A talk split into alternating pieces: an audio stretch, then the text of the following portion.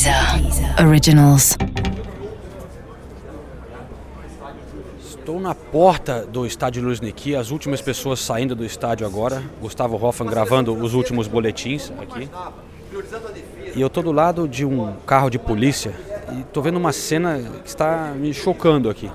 É, parou um carro de polícia perto da gente e começaram a chegar alguns policiais, obviamente policiais à paisana. E eles estão devolvendo os rádios é, para o porta-mala desse carro. E cara, eu não, tô, eu não tô exagerando, tem pelo menos 100 caras que estão à paisana, parecem alguns vestidos de torcedores, outros com roupas normais, credenciados, outros não. É, tudo policial à paisana. Isso mostra o quanto de controle, de quanto a gente está sendo observado sem saber aqui na Rússia. A Copa aconteceu sem grandes episódios, mas também não foram divulgados os boletins da polícia. A gente não ficou, não teve informações de coisas que estavam acontecendo. E essa cena para mim mostra o tamanho é, do controle do que eles acham necessário observar vocês de uma maneira discreta, escondida. Realmente, a Rússia tem sido um país enigmático e a gente vai falar um pouquinho disso nesse último episódio do Correspondentes na Rússia.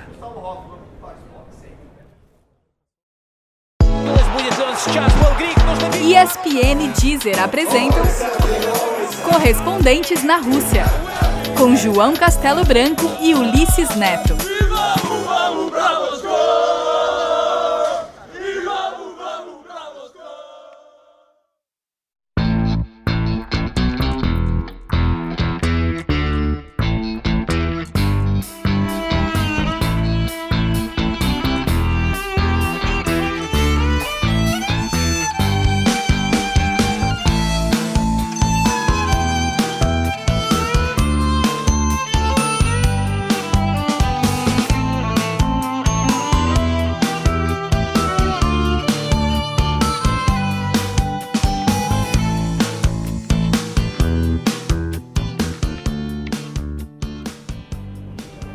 Seguimos aqui na porta do estádio.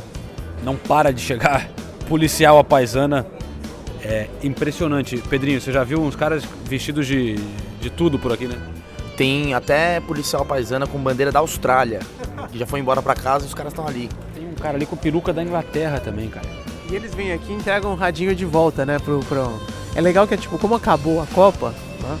Os caras já tocaram foda-se, né? Então não precisa mais esconder. tipo, ó, é isso aí mesmo, tinha um monte de policial aqui e tal. Não tinha como acontecer um grande atentado, algo de, é, de, de muito errado nessa Copa do Mundo, porque esse país tem serviço de inteligência forte, pesado também. E ah, toda aquela história de revistar a gente para entrar na Praça Vermelha, para entrar no estádio, aquilo tenho certeza absoluta, se conversar com qualquer especialista, aquilo é muito mais um efeito é, de reassuring, né? Como, é que fala em, portu em português? É, Passar não. a sensação de que alguma coisa está sendo feita, de É. dar segurança. Até, não é nem amedrontar os terroristas, eu acho que é mais para a população se, se sentir que tá, alguma coisa está sendo feita. É, exatamente, é pra gente, é pro cidadão comum. Porque o trabalho para impedir que um atentado ocorra, que algo de pior, é, é o trabalho de bastidor. Esse aí é muito bem feito ó, no bastidor, cara. E digo mais, Ulisses. é, esse trabalho de revista específico, ele, a intensidade dele diminuiu durante a Copa. Se a gente comparar a revista do primeiro jogo pro último, não, não, não tem, sabe, níveis diferentes. No primeiro jogo, eu tive que abrir minha mochila, esvaziar tudo, ligar tudo que era possível. Hoje, só tive que ligar o computador. Nem ligaram para celular, não ligaram para Osmo, o equipamento que a gente usa para filmar com o celular. Estavam nem aí mais. E eu percebi isso em locais públicos também. Então, esse nível de segurança, digamos assim, foi diminuindo ao longo da Copa. Mas é o seguinte, qual a proposta desse podcast aqui? A gente vai se despedir, agradecer todo mundo que acompanhou durante esses 30 episódios é, especiais aqui direto da Rússia, né? É, e durante esse, esses podcasts, é, para quem acompanhou, viu que a gente adorou viajar pela Rússia, conheceu grandes pessoas, fi- fizemos amigos, só elogiamos a Rússia praticamente até aqui. Né? Agora que a gente está indo embora, Agora que a gente tá indo embora, a gente começa a meter o pau. Não, não é isso. A gente vai falar de outras coisas que a gente percebeu também. Claro, não, não é. Eu quero, eu ainda continuo. A experiência aqui foi espetacular. Adorei conhecer os russos, mudou totalmente a nossa opinião, que foi o que a gente falou durante todo esse podcast. Agora, é, vale a pena dizer. Agora tem umas outras observações, né? Que nem quando o Brasil perdeu, a gente também fez algumas observações do que a gente achou foi feito errado. Esse país aqui é muito complexo. É difícil você entender exatamente tudo o que está acontecendo.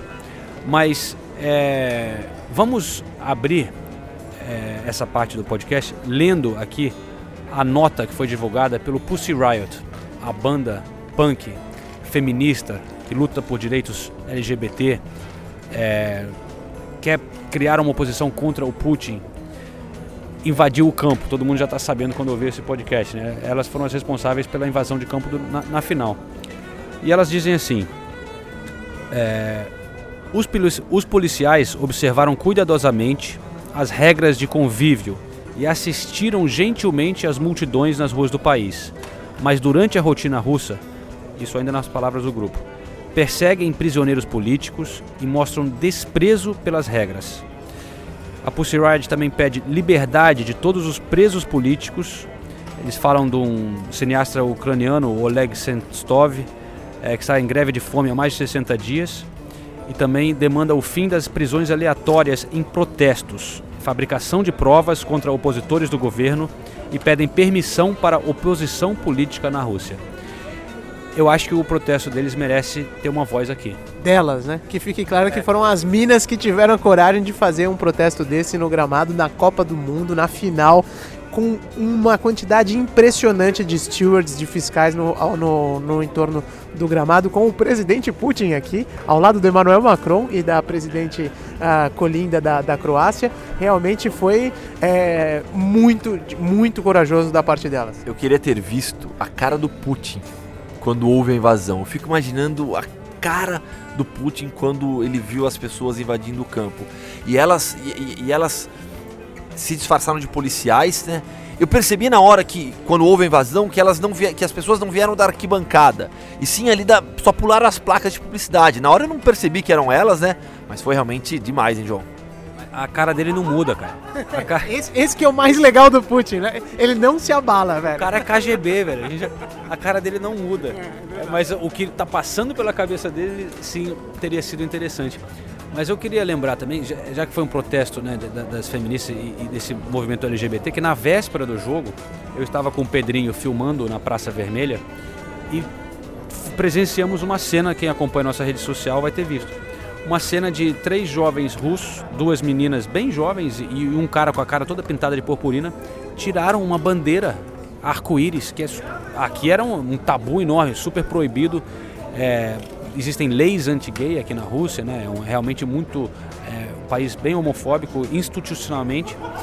E eles pegaram a bandeira e começaram a botar ali na. Eu fiquei, caralho, Pedro, olha só, cara. Então eu fui lá, filmei, tirei foto, não sei o que, chamei a- as- eles ali, entrevistei as meninas e meninos, eles disseram que isso- falaram sobre a homofobia aqui, é, consegui entrevistar, aí chegou um cara atrás do Pedro, né, Pode Pedro? ser um cara que você esteja aqui agora, trabalhando hoje aqui.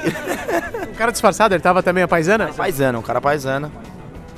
Como é que foi? Conta pra gente. Chegou o primeiro, o João tava, gra- tava de olho ali vendo a situação, chegou um cara paisana e me cutucou assim e falou.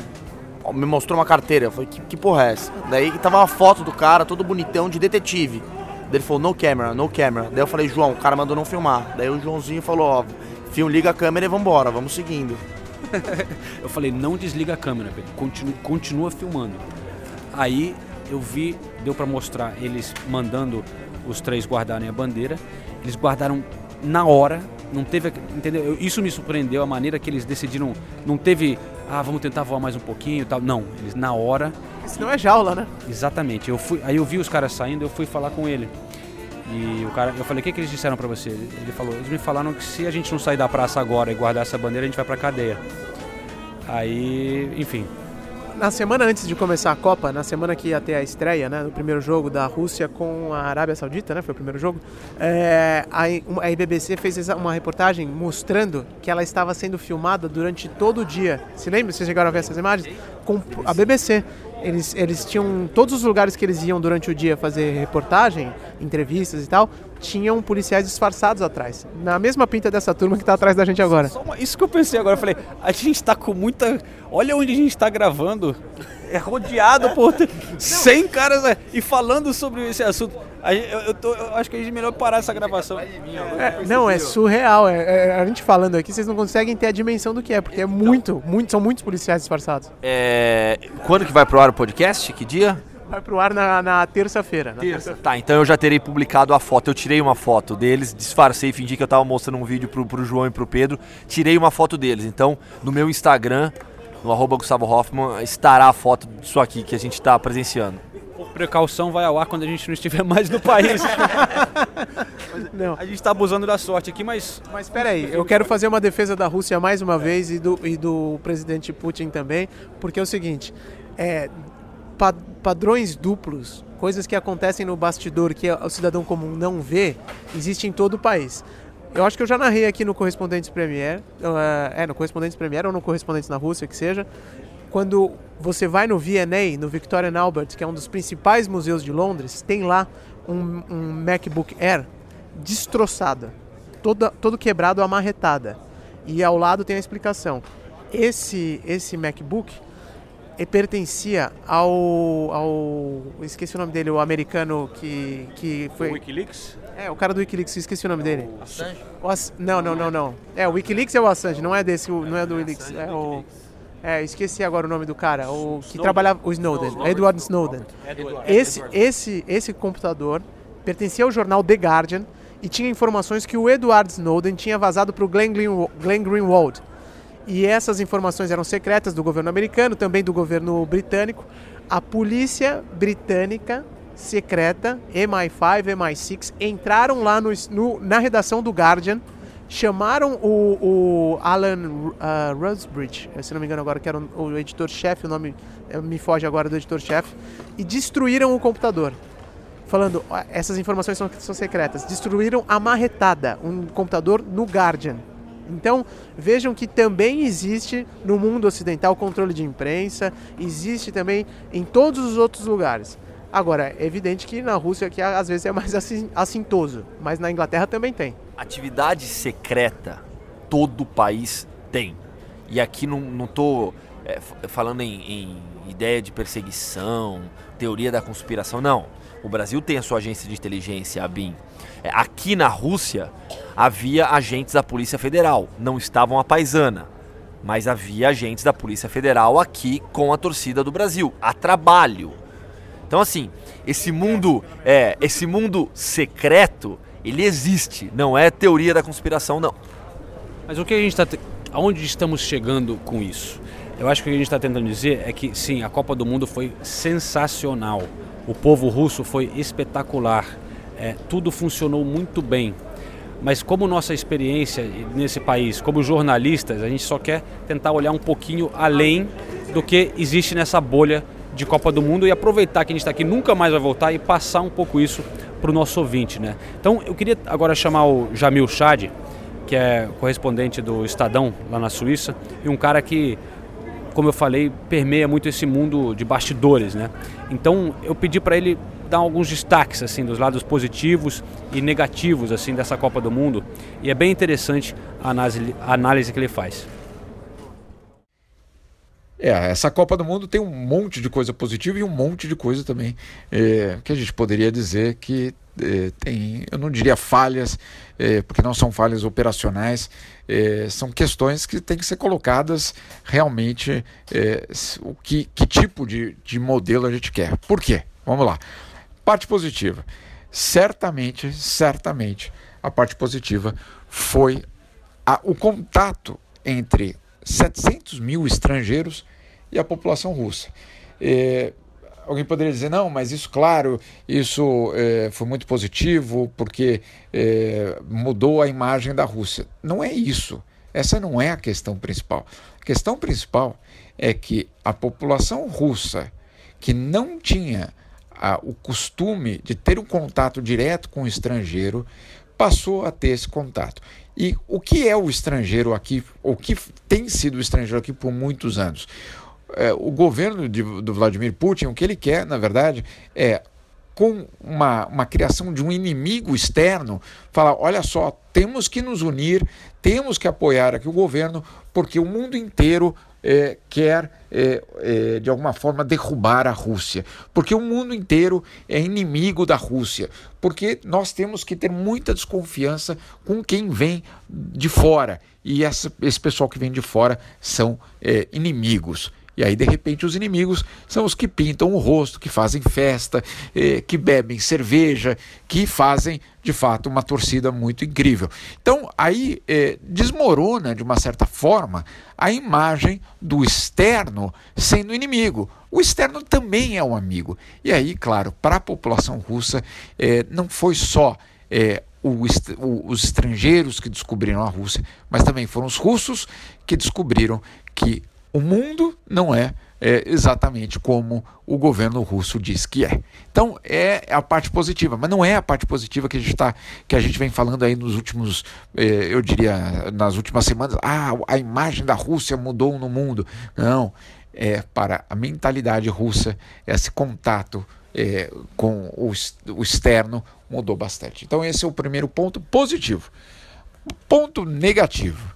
Bom, nós tivemos uma Copa é, basicamente é, sem nenhuma falha, sem nenhum problema operacional. O problema é o seguinte: que modelo a gente quer exatamente de Copa do Mundo? Você quer uma Copa do Mundo num país em que, por exemplo, é, não existe imprensa livre, num país que não publicou durante o mês todo os boletins de polícia, porque justamente não podia dar notícias ruins. Você quer é, um país, é, uma Copa do Mundo num país em que você não sabe exatamente quanto custou e quem é que vai pagar pelaquela estrutura, e você tem um país em que de fato é, protestos e qualquer tipo de protestos, é, os protestos foram proibidos durante esse mês de Copa do Mundo. Então, não é a, apenas a Copa do Mundo ela não acontece dentro do estádio, só dentro da arena, dentro dos quatro campos. Não é uma questão se o acesso do metrô estava bom ou não. É saber que modelo que a gente quer. Se a Copa do Mundo de fato é positiva, é, ela, o que é uma Copa do Mundo? Como disse o Gianni Infantino, a melhor Copa do Mundo é, da história, salvo e aí, claro, eu dizendo, salvo todos os abusos de direitos humanos desse país e do fato de ter, ter acontecido é, baixo uma censura é, e um blackout de informação. Então, esse é o ponto negativo dessa Copa do Mundo, certamente. É o ponto que não vai embora, porque a próxima é no Catar, né? Então, é, não vai ter esse. Não, não é que a próxima vai ser uma Copa da Liberdade de Expressão, nada disso, de jeito nenhum.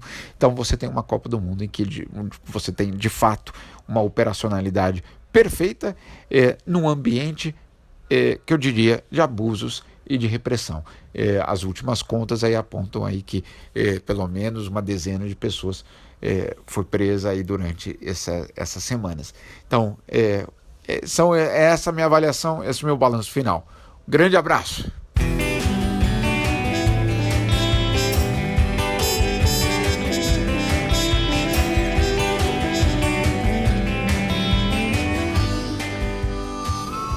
Grande Jamil, grande companheiro nas coberturas há muitos anos e também nos bares, quando sobra tempo, nas coberturas. Esse aí é um cara, grande parceiro, grande companheiro de verdade. Jamil é um party animal, né? É, cara, eu não quero falar isso, mas sim. não, mas é só depois que termina o trabalho. Mas ele é muito bom de balada. O cara é muito profissional. É, não, uma grande figura, como eu disse. Mas muito interessante o que o Jamil diz, que é esse aspecto de como que vai influenciar a Rússia. Porque a gente tem falado aqui que é, o sucesso da Copa, de certa forma, fortalece o Putin por tudo que aconteceu e o país fica satisfeito e a imagem que o mundo leva da Rússia. Mas ao mesmo tempo, o que o Jamil está falando é que pode ser um embrião de uma nova mentalidade na Rússia também pelo que ele falou, dos estrangeiros chegarem aqui e também mudarem a visão dos russos do resto do mundo e começarem a abrir os olhos pensando de forma diferente. É, isso realmente é uma coisa é, é muito interessante, vai ser uma coisa para ser analisada no futuro, né? É, porque é uma troca de experiências, né, dos dois lados. Se a gente é, aprendeu muita coisa é, em relação às nossas concepções equivocadas em relação à Rússia, acredito também que os russos vão tirar muita coisa do convívio com os estrangeiros por aqui, isso é, é apenas natural. A gente conversou com o Alex também, que fala português muito bem, e eu gostaria que você o apresentasse, João. Ele fala sobre a percepção que o povo russo teve, sobre, é, teve dessa Copa do Mundo. O Alex foi contratado pela ESPN.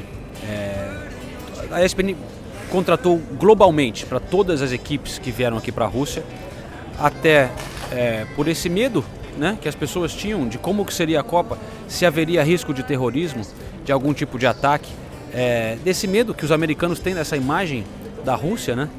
E então todas as equipes tinham disponível certo, em certos momentos um, um, segurança. O Alex foi o nosso aqui na, no dia da final e por acaso o Alex é um, um, um, cara que fala português, muito gente boa, morou em Angola e então pôde trocar essa ideia com a gente aqui no podcast, é, falando em belíssimo português com sotaque de Portugal angolano, né?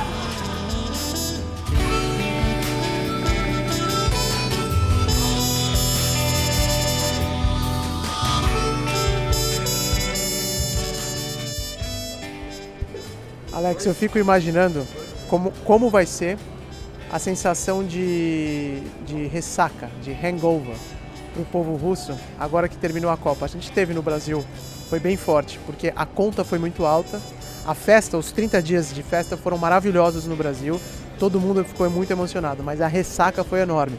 Muitos estádios abandonados, é, ficou muita coisa ruim para trás, obras que só foram terminar agora na Copa da Rússia. Eu acho que em questão de obras, a Rússia não tem esse problema. Mas como você acha que vai ser a repercussão no país agora que a Copa acabou?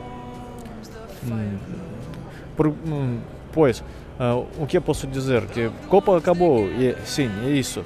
A Copa acabou, mas todo mundo visitou o nosso país e todo mundo já sabe que uh, que tá tudo bom aqui na Rússia e Uh, existem alguns estereótipos de, de todo o mundo nos, nos, diferentes países, eh, mas aqui na Rússia não, é tudo uh, não é tudo que gente pode pensar é alguma outra situação. E gente dos outros países eu, eu sei que muita gente gosta Rússia gosta da Rússia, Rússia. E, portanto, posso dizer que seja bem-vindo para todo, toda a gente, para todo o mundo, seja bem-vindo. Nós sempre eh, esperamos outras atividades desportivas ou nas diferentes esferas da nossa vida, né, para convidar eh, eh, torcedores, né, para convidar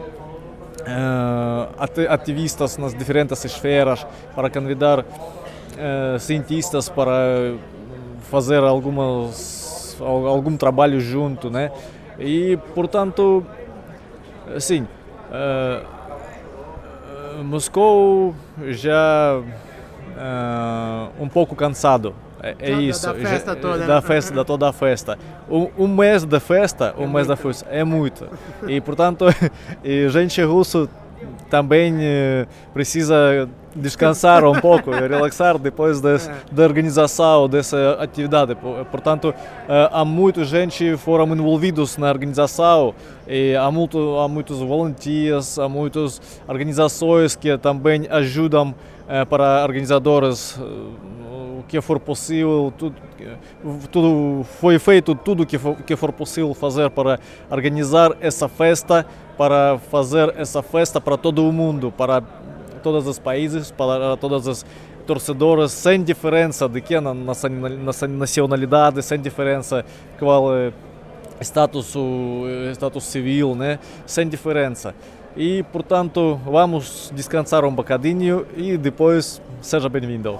Eu tive essa nítida impressão também de que o povo russo já estava cansado, porque é, não sei se eu estou correto ou não e até gostaria de ouvir a sua opinião.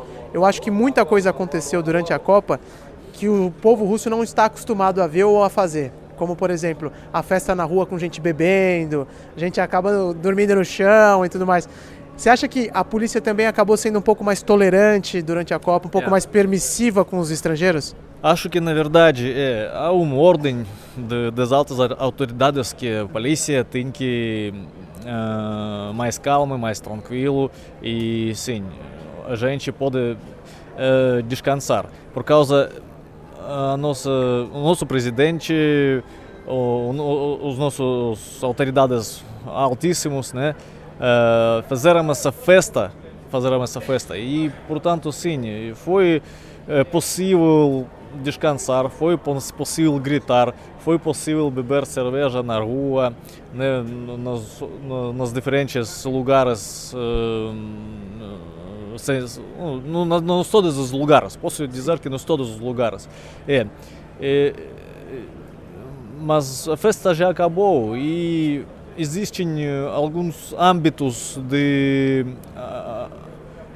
âmbitos de como ah, habituais para a gente e nos eh, regressamos para nos, nos esses âmbi- âmbitos no, no, no, nessa atmosfera habitual e portanto vamos viver como sempre Okay.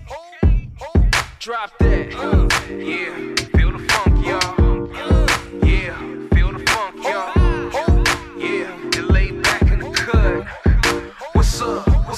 From Alpha to Omega, VHS to Beta, PlayStation to Sega, my skill is still greater. The sickest thing since BD, wicked like VG. Grande Alex, valeu, cara. Então, teve isso, né? Como o Alex estava falando, a gente vive- não viveu a verdadeira russa, né? A gente já falou sobre isso, a gente viveu numa bolha da Copa do Mundo em vários aspectos, das pessoas e, e- as- o país foi preparado para receber o mundo e, e isso inclui a polícia, é, vários setores da sociedade. Quando eu vim com o Hoffman aqui em dezembro, em março, a gente se sentiu em outro país. Era mais fechado, era mais durão. Também era inverno, mais frio, acho que isso contribui, né? Era um pouco mais duro, mas era uma sensação muito diferente. Era, era meio pesado às vezes, né? E eu acho que os russos se soltaram muito mais. Eu lembro de falar que é, uma das coisas que a gente percebia, a, a- gente está acostumado a sorrir para as pessoas, né? Como uma maneira de, de- É uma coisa cultural. Você vê uma pessoa, você sorri. Não todo mundo. Tem gente que é chato, cara feia no Brasil também, né? Mas, Não, mas é o comum, é o comum. é o comum. Aqui na Rússia, você olhava para uma pessoa, você sorria, o cara não sorria para você. É, Você, dava um sorrisão, velho, e ficava aquela coisa fria, aquela cara dura. E era muito estranho, mas é, é uma coisa cultural, assim, é diferente. Não quer dizer que o cara não gosta de você, isso que a gente percebeu depois. Mas na Copa, cara, todo mundo tava sendo uma gente boa, sorrisos enormes, todo mundo vinha falar, todo mundo interessado de onde você é, não sei o que, não sei o que. E então, mas para falar um pouco dessa, dessa diferença, quando a gente teve com a galera lá do Motorhome, o Segue o os brasileiros, né? Eles rodaram é, por algumas cidades aqui na Rússia também tiveram experiências, é, encontros com a polícia e tal. E a gente falou um pouco com eles sobre isso.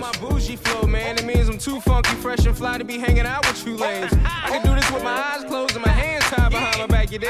I used to do this for a living, I just do it cause I love living. You don't hear me though. A gente estava falando lá dentro mais cedo é, que a Rússia, as coisas estão funcionando muito fácil na Rússia, né? Que a polícia não para as pessoas, as- a polícia não, não causa problema para vocês no motorhome, vocês conseguem parar nos lugares.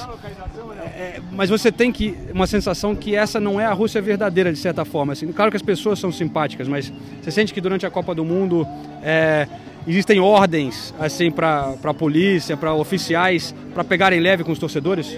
É, o que a gente tá sentindo é que parece que tem um indulto geral, assim. Tudo que vale normalmente não tá mais valendo. Então, se você tem um Fan ID, que é a única coisa que eles te pedem, então eles não te pedem passaporte, não te pedem documento nenhum. A única coisa é que você precisa ter um Fan ID. E a gente tá começando a perceber que parece que eles estão realmente negligenciando, entre aspas, algumas leis do país deles em função da Copa. Por exemplo, a gente chegou aqui, parou no- na frente do hotel da seleção, no estacionamento, que a gente falou, talvez vão brigar com a gente mas os próprios seguranças do lugar e tal estão tão empolgados com a, com a Copa e com a seleção brasileira, principalmente quem é brasileiro. Se você anda pela rua com uma camisa da seleção, todo mundo te para pra tirar foto. Então, o cara, ao invés de vir tirar sessão com a gente, ele veio pedir pra tirar foto com a gente. Então, a gente tá sentindo que muito do que tá acontecendo aqui agora é só em função da Copa. Depois que passar, vai voltar tudo ao normal. E vocês tocando som alto, bebendo cerveja na rua, nunca veio um policial falar com vocês, nada assim? Não, a única vez que a gente foi parado foi essa que a gente tava em, em trânsito.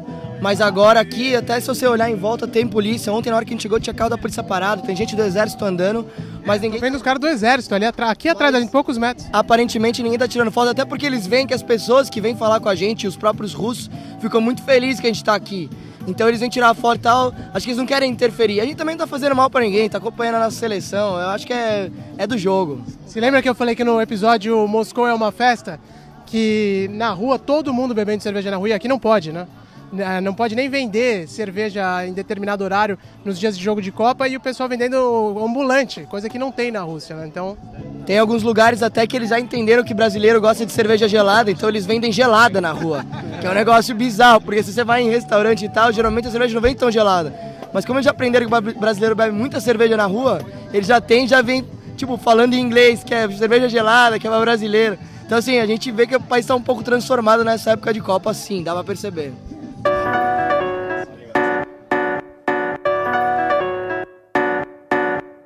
Word around town as I got the city bumping. And frankly, they did not see that coming. I'm the perfect mix of the Gestapo and El Chapo and Picasso. Except my skin is blanco. Now watch me drop the needle into a fetal position, get my rock on. Old friends wanna get they talk on. Making excuses for why I made it, cause they hate to see me spot on. Bom, pessoal, agora a gente termina o nosso Correspondentes na Rússia depois de 30 episódios. Foi uma jornada impressionante. Gostei demais da experiência. Espero que vocês tenham gostado dos programas também.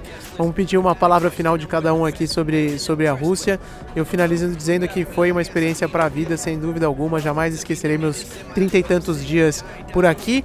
E antes de ouvir vocês, gostaria de fazer um chamamento para a audiência do Correspondentes na Rússia.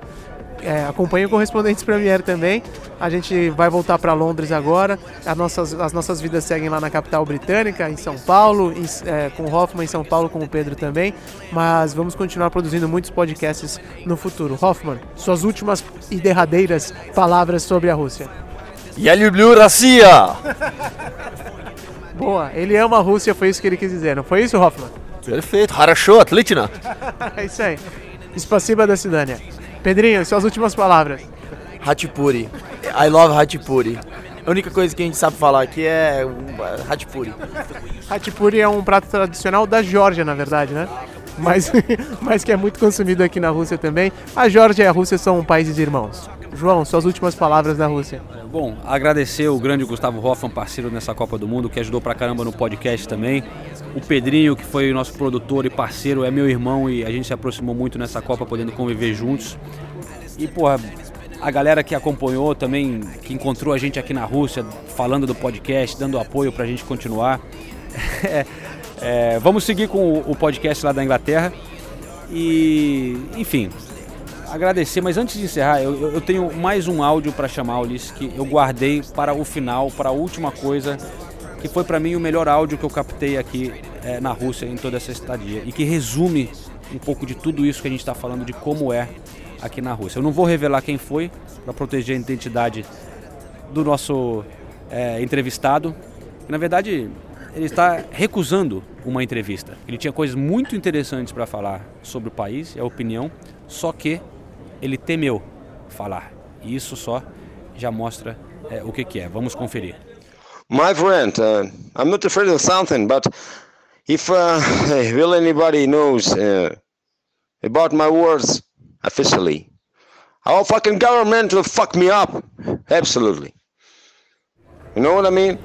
Para mim esse áudio é intenso e representa a Rússia.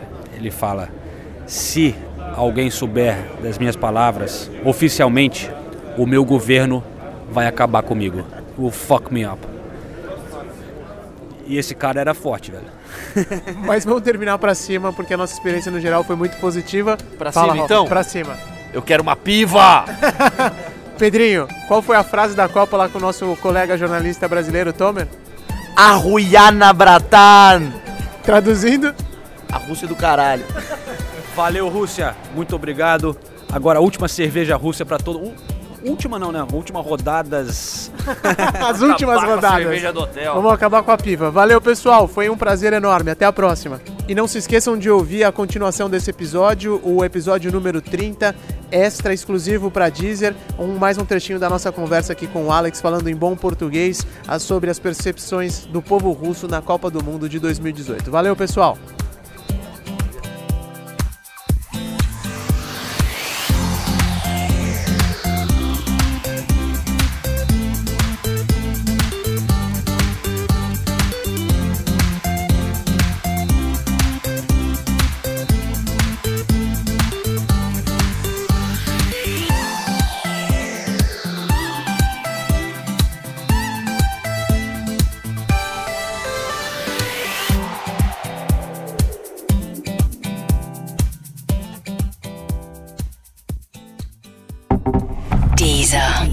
Originals.